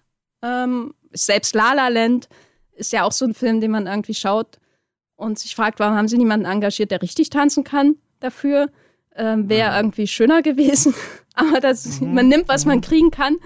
Ähm, aber das ist eben das Seltsame an, oder das Seltsame an Hollywood, wie es heute funktioniert, dass man sehr starr äh, ähm, Stimmungen irgendwie verpacken muss und die bringt man an den Konsumenten. Also Musicals haben eine sehr enge Zielgruppe, während zum Beispiel in mhm. Indien ja auch Männer Filme mit Tanzszenen schauen. Und äh, äh so wie das in Hollywood-Filmen verpackt wird, ist es alles sehr, sehr einseitig. Ähm, und dementsprechend sind die Filme auch ausschließlich dann Musicals und nicht Musicals und das und das und das. Und das ist, glaube ich, mhm. so ein Problem. Und darüber hinaus eben der, der Niedergang des, des Stars an sich, um Filme zu verkaufen, was es dann schwieriger macht, so Genres zu vermischen. Aber ähm, ja, ich, ich hoffe einfach auf weitere Magic Mike-Teile und das äh, Comeback von Channing Tatum ist ja schon am Laufen. Ähm, und ich freue mich aber immer, wenn ich dann indische Filme schaue, weil ich kenne die Menschen meistens nicht, wenn ich den Film dann zum ersten Mal schaue. Also die beiden habe ich mhm. hinterher kennengelernt, als ich andere Filme von Rajamouli ähm, nochmal mhm. nachgeholt habe. Er hat ja mit beiden vorher mhm. schon gedreht früh. Aber sie kommen eben und du weißt, dass sie Stars sind, genau wie du weißt, dass Prabhas aus ähm, dem Bahubali-Film ein Star ist. Ne? Also du brauchst gar keinen Kontext, so wie er inszeniert wird, so wie er auftritt, ist er einfach ein Star. Mhm. Und wie gesagt, das ohne diese gewaltigen Stunts ähm, von Tom Cruise zu machen. Ich glaube, in, in Hollywood ist der Zug, was das angeht, einfach abgefahren. Das gab's und es wurde verdrängt, auch aufgrund veränderter ähm, Kinogängerzusammensetzungen, jüngerer Zuschauer mhm. und so weiter. Und jetzt äh, haben wir nur noch IPs, ja, und das ist die Zukunft. Ja, das ja. ist spannend, aber es ist ganz ja. spannend, was du hast viele Sachen angesprochen, die ich irgendwie ähm, interessant einfach nur mal finde, auch als vielleicht auch Themen nochmal für spätere Folgen und so, weil es wird einem viel klar eigentlich. Also wenn man das sieht und jetzt über das eigene oder das Westliche nachdenkt, wie ist das eigentlich so? Und zum Beispiel halt eine ganz andere Art von Sexismus in unserer Gesellschaft, also dass diese Arten von Körperlichkeit so getrennt sind dann eigentlich. Was dürfen denn Männer zum Beispiel mit ihren Körpern im Kino machen? Für welche Zielgruppe? So ein Tanz ist dann fast nur, also da, weißt du, diese Serie, wie hieß die? Peacemaker. Da ist es dann okay, dass es eine Eröffnungstanzsequenz halt gibt, weil das ist halt ironisch so, so ein bisschen. Also dann ja. passt das ja. halt so ungefähr. Ja, das ist schon so postironisch. Also es ist ja. ja einfach dadurch auch völlig egal, was da passiert. Also natürlich bewundert man es aus einer handwerklichen Sicht noch, aber es macht ja nichts mehr mit einem. Ja, und das ist interessant, finde ich, weil Tino hast den Begriff auch ge, äh, ge, gebracht worden. Man schämt sich so. Und ich glaube, das ist eine ganz andere Sache ja. noch, dass wir in der Gesellschaft ja. sowas so einen seltsamen Bescheidenheitsfetisch auch immer auf. Also einerseits so ein, guck mal, wie erfolgreich ich bin. Ich mache von jedem Scheiß, den ich mache, eine Insta-Story, haben wir auch, aber wir haben auch diese Art von Bescheidenheit. Das ist ja dann toll, dass die halt nicht so gut tanzen können bei La La Land, weil das sind halt die echten und das soll ja auch irgendwie authentisch sein und keine Ahnung. Und dadurch, also de, Deutschland beim ESC ist halt so, alles muss immer ein authentischer Student von nebenan sein, bloß niemand, der singen kann. Also, das ist jetzt, aber es ist ein Beispiel, das passt so ein bisschen, finde ich halt, äh, wie die Deutschen beim Eurovision Song Contest. Es ist bloß niemand, der singt, bloß niemand, der tanzen kann, der eine Show macht, der irgendwie ein bisschen drüber ist oder der einen eigenen Stil hat. Auf keinen Fall auf diese Bühne so. Und das merkt man auch so ein bisschen im Kino, dass man das Gefühl hat, äh, das ist einmal nicht so. Und die andere Sache, glaube ich, und ich frage mich, ob man das auch so technisch, soziologisch oder so analysieren könnte. Ich habe das Gefühl in Hollywood, das sind natürlich auch ähm, Geldentscheidung einfach, aber wisst ihr, wenn man die Technik hat, dann braucht man das andere ja nicht mehr. Also die, die, die CGI ersetzt dann das andere. Wenn jetzt wir das mit im, im Computer lösen können, ich meine, es gab in, äh, bei der Corridor Crew ein Video zu Spider-Man No Way Home und der läuft einfach nur auf dem Haus zu von Doctor Strange. Und da ist mhm. alles aus dem Computer. Also, also nicht, es geht sogar ja. noch krasser in Hollywood. Es ist sogar, also wisst ihr, es ist nicht nur so, dass man sagt, okay, wenn wir jetzt er kann ja in echt nicht fliegen, also können wir ihn ja fliegend animieren, sondern ist das so, zum Haus könnte er ja noch gehen. Nee, das ist, kommt auch schon aus der Dose. Und das ist, glaube ich, was, was man vergessen hat, dass man, dass man sagt, ihr, es ist, ihr könnt die Effekte ja äh, benutzen, aber das heißt ja nicht, dass das andere überfällig wird. Und ich habe das Gefühl, diesen Trend haben wir auch bei uns. Ja. Ja. ja, bloß hast du ja, also du hast ja eigentlich im Hollywood-System auch gar kein Interesse mehr an Stars, weil du einen Star auch nicht relaunchen kannst. Also jemand wie Will Smith, auch ohne das Oscar-Ding, der ist halt einfach verbrannt. Also sowas wie King Richard spielt halt kaum was ein, aber sowas aber wie Spider-Man kannst du halt genau immer wieder relaunchen. Stars? Aber die Stars sind doch für die Marken, aber ich verstehe nicht ganz, wenn ihr sagt, quasi die Stars werden irrelevant die Stars, also wir haben ja schon sehr viele Stars und gerade bei Marvel versucht man ja bekannte Gesichter auch immerhin in jede Serie äh, zu packen und am besten mit einer ja, IP aber nicht zu, zu verknüpfen. bekannte Gesichter. Also sie dürfen ja auch nicht zu bekannt sein. Also ich glaube, wenn nicht Robert Downey, also wenn nicht der teuerste Schauspieler in der gesamten Marvel-Universum auch Iron Man gespielt hätte, wäre halt jemand anders gestorben. Aber so stirbt halt der, der 20 Millionen pro Film kostet und weil er der beliebteste ist und dann kannst du es halt irgendwann wieder neu launchen. Also Sony waren ja die einzigen, die sich immer gedacht haben, hey, wir wollen irgendwie originelle Stoffe haben und dann haben sie gemerkt, scheiße, wir haben keine Franchises, aber jetzt haben wir hier Will Smith und Kevin James. Was machen wir mit denen? Wir können die nicht relaunchen Will Smith wurde mehrmals versucht zu relaunchen, die Filme sind immer gefloppt. Jetzt macht er halt irgendwelche Biopics, die okay laufen, aber er spielt halt längst nicht mehr 300, 400 Millionen oder so ein. Während jeder Superheldenfilm so viel einspielt und natürlich hast du mhm. jemand wie Tom Holland bei Spider-Man, aber der ist jetzt auch kein richtig großer Star. Ja, ich würde auch sagen, Filme, die er hatte, war nicht so groß. Ja. Ähm, die Stars sind wichtig, aber sie sind eben heute die mhm. Handelsvertreter und nicht das Produkt.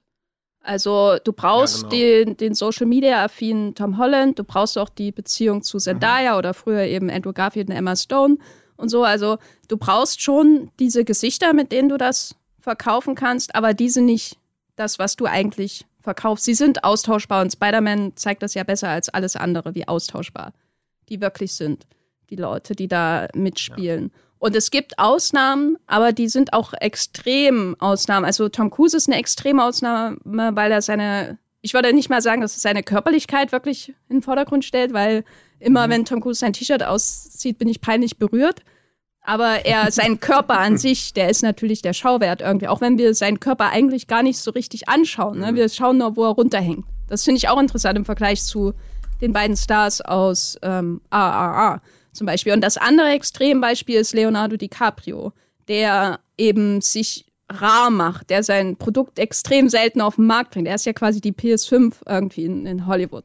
Mhm. Und äh, deswegen kann er seine Filme mit 100 Millionen launchen, auch wenn es irgendwie darum geht, dass er durch den Schnee robbt und mit einem Bär kämpft, was kein anderer Mensch in Hollywood verkaufen könnte so wie Stimmt, er. ja, du hast recht, mhm. ja. Ähm, ja. Aber das sind eben auch Extreme. So. Und wenn man sich konventionelle Stars anschaut, selbst jemanden wie The Rock, der, der so tut, als wäre er ein richtig großer Star, dann äh, funktioniert mhm. der ja auch eigentlich nur im Rest der Welt und auch über im Grunde Franchises, Franchise-Kopien. Also sein Star, sein, sein Stern ging ja auch erst auf, als er zu Fast and Furious gekommen ist und so. Also vorher war mhm. er immer da, aber das war der Moment, wo er Blockbuster-Star wurde.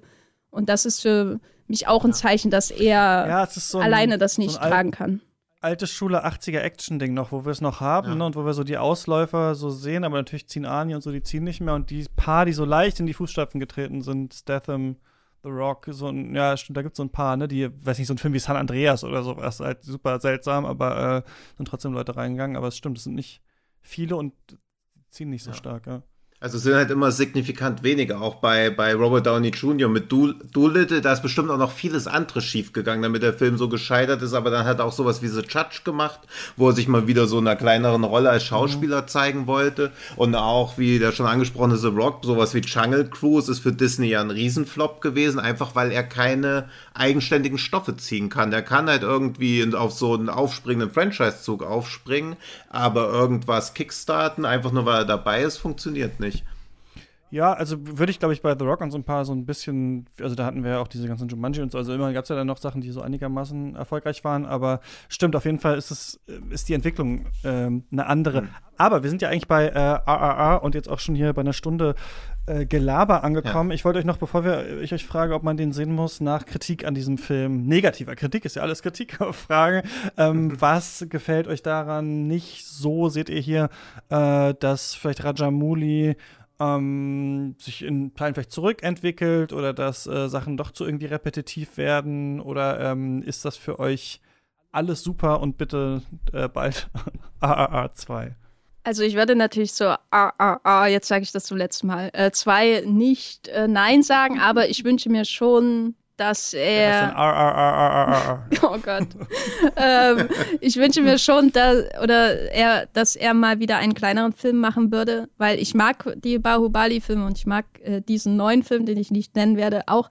Ähm, aber ich habe das Gefühl, dass es dann auf sowas hinausläuft, wo man sich immer wieder selber toppen muss.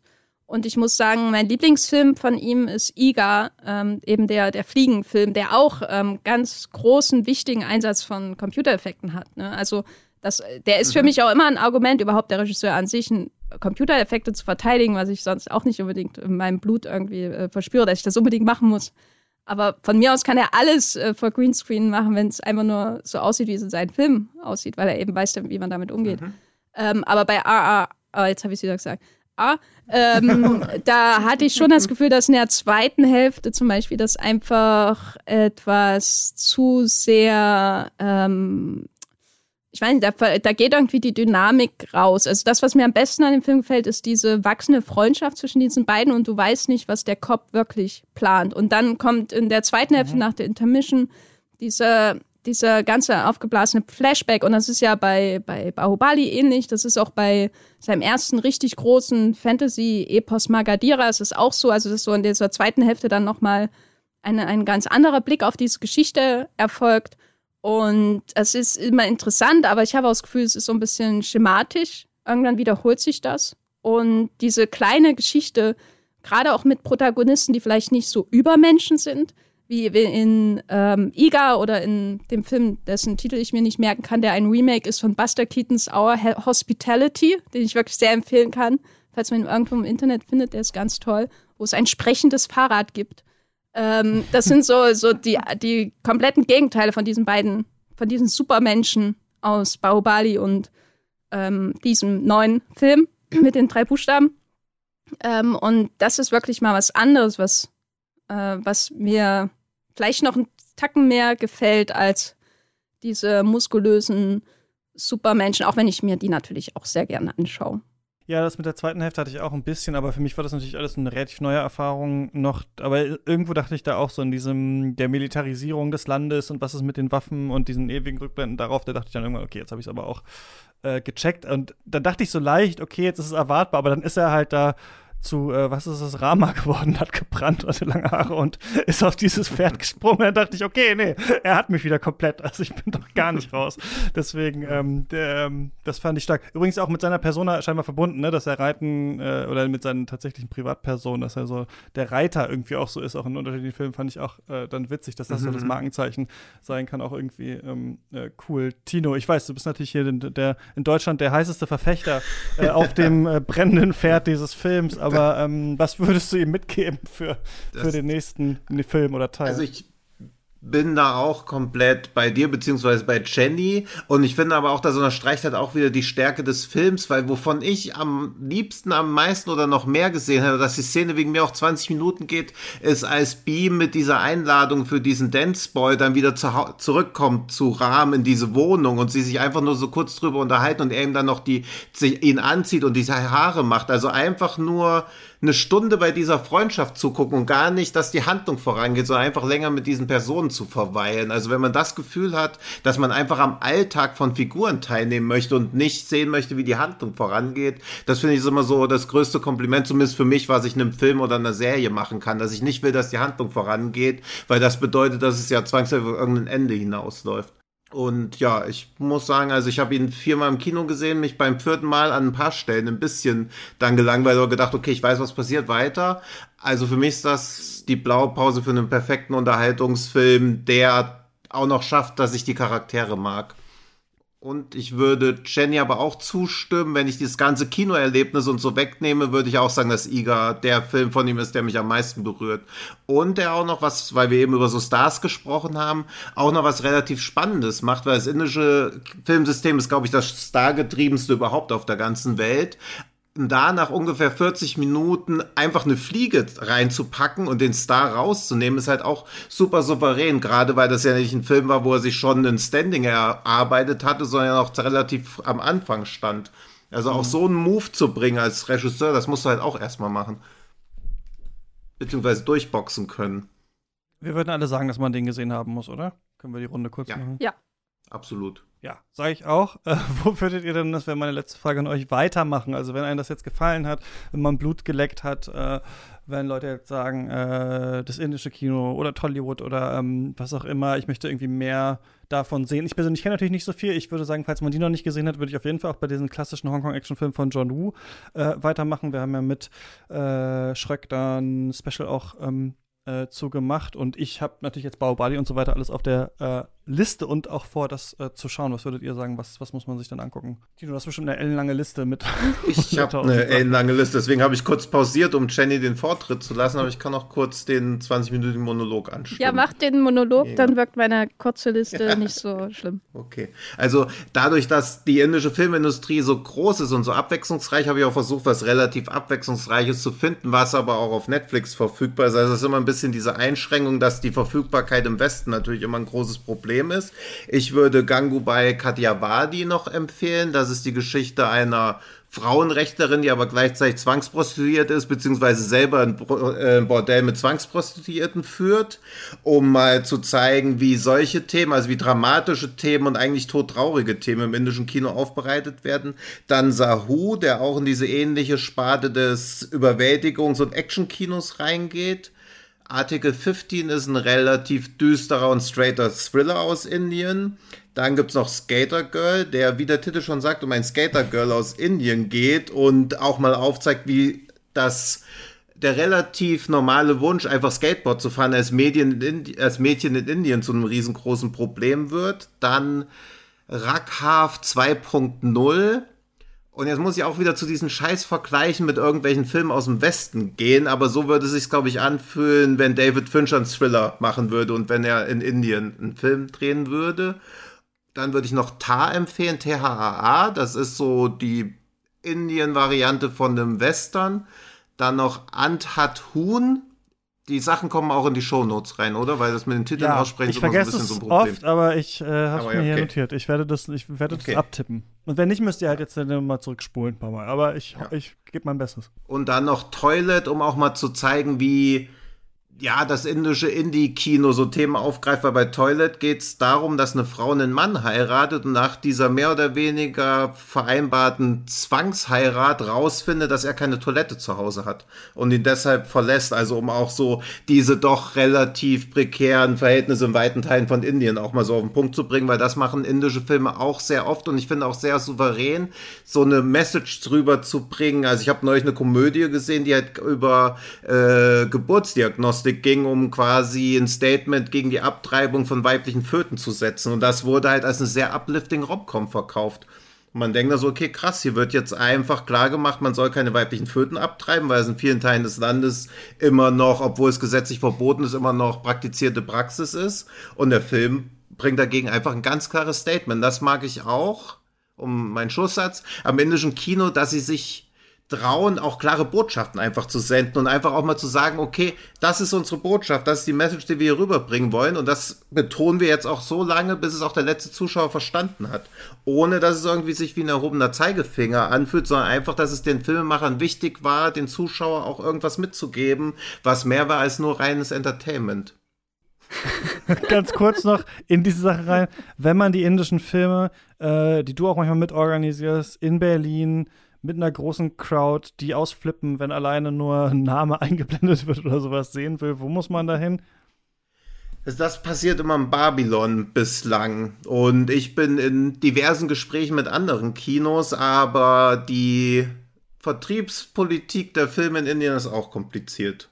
Also ich bin da immer noch nicht ganz durchgestiegen, aber ich halte alle auf dem Discord gerne natürlich auf dem Laufenden. Genau. Aber es ja. Bab Babylon, Berlin, Mitte ist immer eine sichere Bank. Hast du Jenny auch RRR gesehen, oder? Äh, nee, ich habe den im Mercedes UCI Lux, wie, auch Ach, immer, okay. gesehen. Okay. Wo ich auch vorher Naja, noch nie war, ja. aber hat sich gelohnt dafür. Naja, okay. Okay, okay, weil bei im Babylon ist das ja. einzige, wo die, wo die Crowd halt auch so abgeht. Also okay. im, im UCI ist halt auch immer mal so ein bisschen vereinzelte Regung zu hören und es ist auch lauter als in einem normalen Film. Aber das im Babylon, also ich habe auch bei RR beim vierten Mal immer noch Freudentränen in den Augen gehabt, einfach weil die Crowd so abgeht und dann auch dieses Gefühl kommt, dass man sich gar nicht gegen wehren kann, egal wie ironisch oder zynisch abgewichst man sich sonst immer so gibt. Das ist so eine emotionale Wucht, die da auf einen einprasselt, wenn 400 Leute voller Begeisterung jubeln, wenn dann auf einmal Rahmen das erste Mal ins Bild kommt, da kann ich mich halt nicht gegen erwehren. Äh, ja, würde ich auch gerne mal äh, mitkriegen, leider noch nicht geschafft. Aber es ist witzig, dass ich jetzt quasi um drei Ecken Geld aus der indischen Filmindustrie ziehen kann. Äh, ich kann jetzt sagen, wenn ihr in den Discord wollt, in die Katz Discord, müsst ihr uns finanziell unterstützen mit 3 Euro im Monat, gibt es die Infos auf steadyhq.katz. Da ist ein Channel indisches Kino und das ist natürlich der beste Ort in Deutschland davon zu erfahren. Jenny, welche Filme hast du noch auf der Liste? Äh, also ich bin natürlich überhaupt nicht vorbereitet, aber ich muss natürlich an dieser Stelle Jallikattu, den besten Film des letzten Jahres, äh, laut Ja, Katz, ja. Äh, großer Ja, Jahresendrunde Absolut. empfehlen. Ähm, genau, aber dann wollte ich noch eine Empfehlung aussprechen für einen Regisseur, äh, dem, mit dem ich bisher nur gute Erfahrungen gemacht habe. Und zwar heißt der Mani äh, Ratnam oder Mani Ratnam, keine Ahnung. Ist ein äh, Regisseur aus Tamil Nadu, also aus dem tamilischen Kino. Und der hat einen äh, den besten Film, den ich bisher aus Indien gesehen habe, gemacht, nämlich der heißt, ähm, oder bei Letterboxd findet man ihn unter Dil. Äh, der heißt auf Deutsch von ganzem Herzen, deswegen habe ich ihn mal ausgewählt, weil den kann man vielleicht irgendwie in Deutschland auch finden. Natürlich mit Shah Rukh Khan. Ähm, und das, was ich an SRK. Ja. ja, was ich an seinen Filmen und insbesondere an Dis äh, ganz, ganz großartig finde, ist so die Verbindung von Genre und Politik. Ähm, Gerade wenn es um so regionale Konflikte in Indien geht, äh, was ja im Grunde auch in, in, in äh, dem Film von heute irgendwie thematisiert wird. Ähm, das passiert halt da durchaus bei ihm, bei Mani Ratnams Film, äh, etwas nuancierter und man hat trotzdem epische ähm, bewegende Musical-Nummern in seinem Film. Und das zu sehen, wie jemand das verbindet, ohne dass der Film auseinanderbricht, ist wirklich große Klasse. Also das war einer der besten Filme, die ich überhaupt in den letzten Jahren gesehen habe, von ganzem Herzen. Das, äh, und äh, weil die anderen Filme, die ich noch empfehlen könnte, weiß ich gar nicht, ob die überhaupt in Deutschland verfügbar sind. Aber haltet Ausschau nach äh, Master. Der könnte irgendwann mal kommen. Der ist, es ist ein Knaller, äh, der ist aus dem letzten Jahr. Und was mich auch. Ja, äh, das ist dieser Vikram gerade von demselben Regisseur. Genau, genau, der Vikram, da freue ich mich, Kinos. da freue ich mich auch schon sehr drauf. Und was mich auch ähm, Mhm. beeindruckt hat, wie hieß der? Ich glaube, äh, ähm, da ging es auch um einen Attentäter, der ist auch aus dem letzten Jahr. Ein Attentäter, der nach, Ach, der auf Amazon Prime war. Genau, ein Attentäter, weil da musste ich auch an, an AAA äh, denken. Ein Attentäter, der gesagt. nach, ähm, ja, hm, der ähm, nach England reist, um jemanden, um einen, einen britischen Kolonialherrn quasi umzubringen. Ich äh, scrolle gerade durch Letterboxd, um den Titel zu finden. Ähm, Äh, äh, Sada Utham. Genau, genau. Ähm, den fand ich auch äh, sehr gut. Äh, weil der ist quasi die, die ernste Version von RRR. Und äh, die ergänzen sich aber, glaube ich, ganz gut. Gerade wenn es um die Frage geht, ähm, wie kann man eigentlich ähm, die, wie stellt man die, die englischen oder britischen Kolonialherren dar als Bösewichte? So, und wie kann man daraus eine Geschichte spinnen? Den fand ich sehr gut, ja. Alles klar. Ich denke, was wir sonst noch aus dem indischen Kino lernen können, ist irgendwie mehr Abkürzung, oder? Wir brauchen alle irgendwie mehr Abkürzung für unsere Sendung, äh, für unsere Konzepte und sowas. Dann geht das, äh, wobei bei uns ging es nicht so gut von der Zunge, aber, aber an sich schon, das war äh, JHE. Mal schauen, wann wir wieder äh, zusammenkommen nach äh, wie vielen Jahren und wie teuer, wie teuer das äh, uns alle dann zu stehen kommt. Ähm, Wollmilchcast hören, Moviepilot lesen und natürlich Genregeschehen auch. Tino, da habt ihr ja schon vor längerer Zeit über AAA und auch über andere äh, äh, indische aktuelle Mega-Blockbuster gesprochen, KGF Chapter 2 mhm. und sowas alles auch. Ähm, das mhm. wollte ich noch empfehlen. Danke euch beiden für eure äh, Zeit und dass ihr mit mir ähm, über den Film äh, gesprochen habt und mich da auch so ein bisschen rangeführt habt. Sehr gerne. Ja, immer gern. Und genau, wir hören uns hier nächste Woche wieder und ich weiß gar nicht genau. Ach ja, wir sprechen über die Schöne und das Biest, denn die kommt ja noch mal ins Kino äh, als Belle und ähm, da äh, dachten wir äh, von Mamoru Hosoda, warum äh, lesen wir nicht mal die, tatsächliche das französische Märchen und fragen uns, wie wird das eigentlich immer so adaptiert? Wie hat es Disney gemacht? Wie war das in den 40ern und so weiter und so fort? Darum geht es nächste Woche äh, in einem Format, das wir das eigentlich keinen Namen braucht, aber wir aus scheiß Papercuts nennen, einfach weil, weil der Name so gut ist. äh, bis dahin, viel Spaß im Kino und beim Stream. Ciao. Tschüss.